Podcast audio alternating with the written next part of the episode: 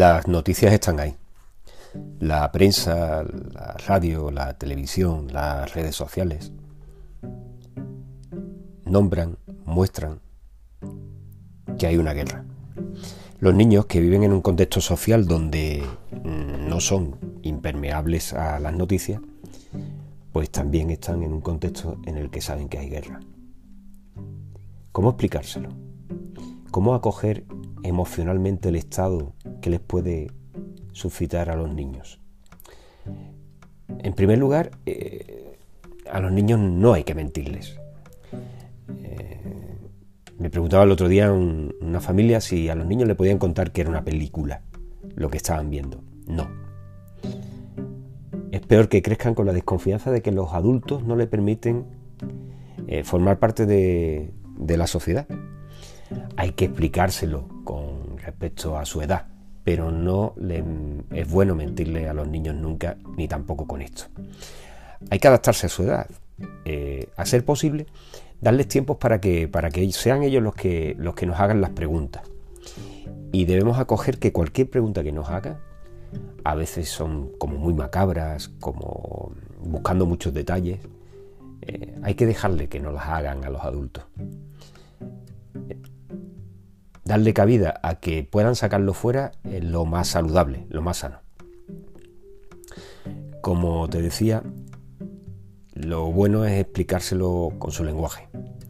Seguramente ellos han pasado, según la edad que tengan, eh, por algún momento de, de confrontación, de pelea, de discusión con los hermanos, con compañeros de clase, ¿por qué no? También con los padres o con nosotros, los padres y las madres.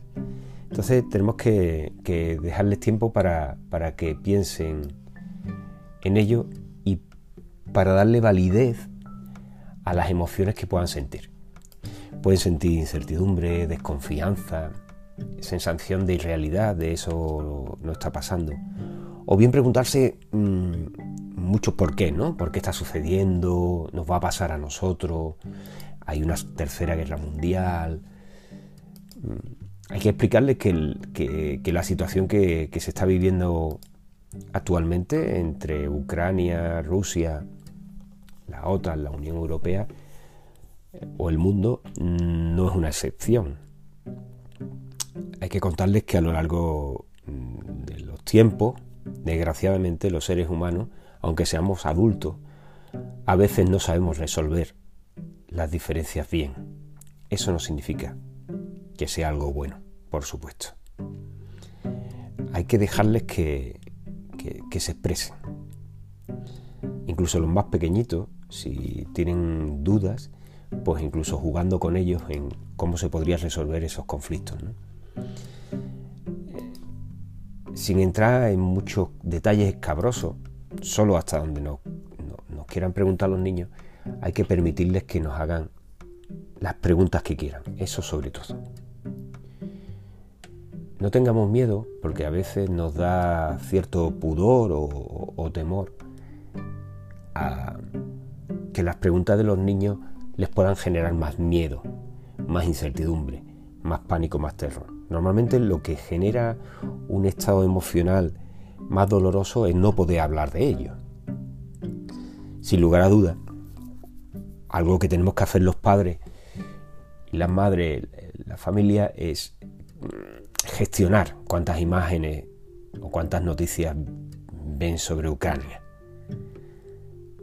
No para ocultárselo, pero sí para racionalizarlo. No podían estar todo el tiempo hablando sobre ello.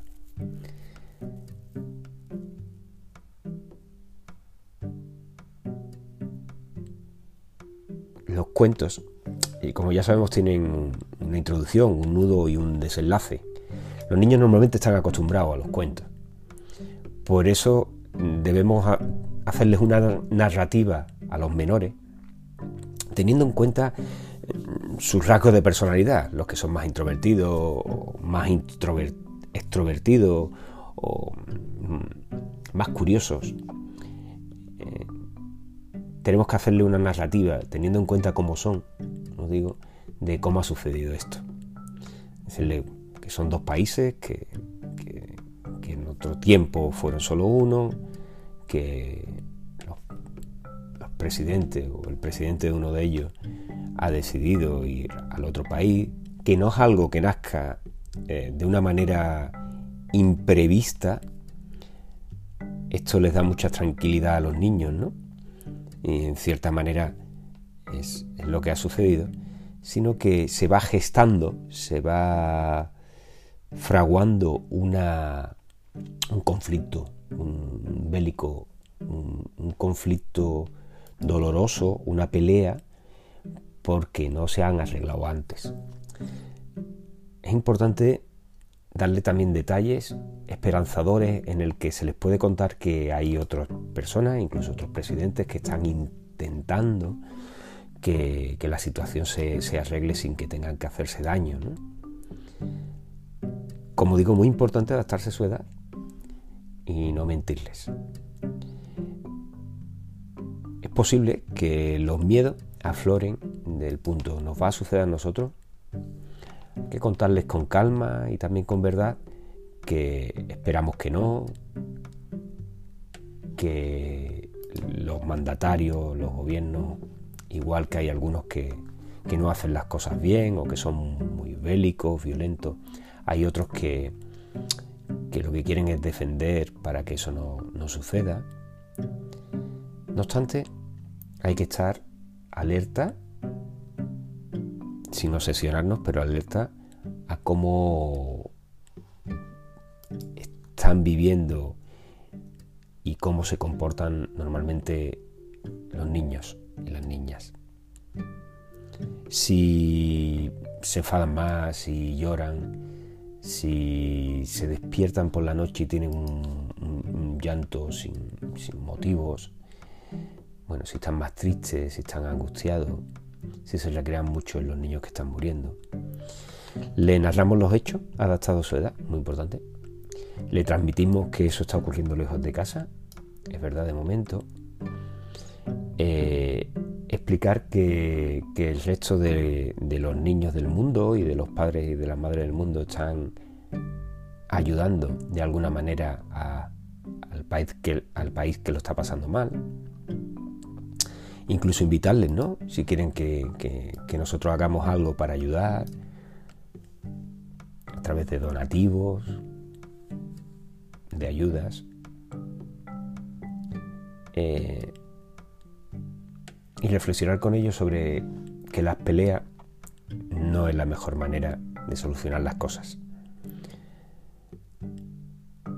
No pelearse, darse besitos. Eh, ponía en un cartel en una manifestación en contra de la guerra de hace muchos años con mis hijas.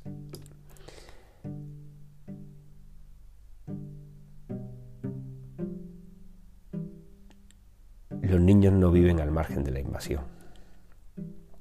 Es importante que hablemos de la guerra con los niños, que no escondamos eso que está sucediendo recogiendo en positivo eh, qué podemos hacer o qué tendría que hacer el mundo, escuchando sobre todo con mucha paciencia eh, qué, les inquieta, qué les interroga a ellos.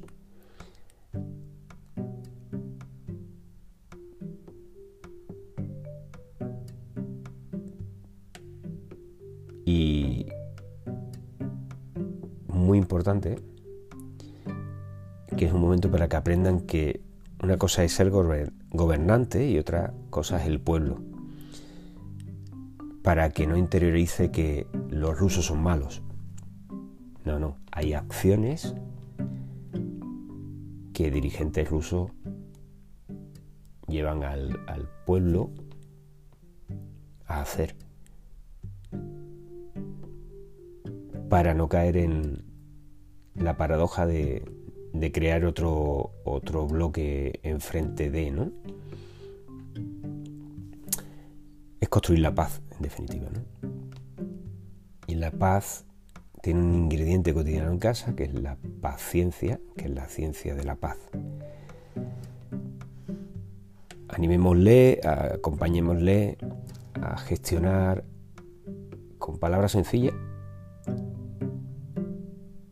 esa paz, a que sean capaces de ventilar las emociones, a hablar de ello, que les está teniendo miedo, ¿no? Si les da tristeza es porque sienten que están perdiendo algo, con lo cual también pueden agradecer lo que ellos aún tienen. Y cómo compartirlos con otros. No les ayuda nada a los niños, como os digo, sobre exponerle a las noticias, tenerlos en, contacto, en constante estado de preocupación o de tristeza. No les ayuda que les ignoremos cuando nos hacen preguntas sobre la guerra o que queramos ocultarlo simplemente cambiando el canal y ya está. Eh, no les ayuda a los niños a que hablemos con crudeza con otros adultos estando ellos delante y no debemos ser alarmistas, ¿no? hablando sobre datos o sobre detalles escabrosos. ¿no? Hay que tenerlos en cuenta los niños. Eso es lo más importante desde el punto de vista emocional. Para cuidarlos, eh, decirles que ellos están seguros ahora y ayudarles a que con ese lenguaje claro, concreto, sereno, eh, bueno, vayan aprendiendo a que hay otro lenguaje basado en la empatía, en ponernos en el lugar emocional de la gente que lo está pasando mal, en el sentido de justicia, en cómo resolver los conflictos. Y si es el caso, pues hablarles también de, de qué quieren ellos hacer para que esto mejore.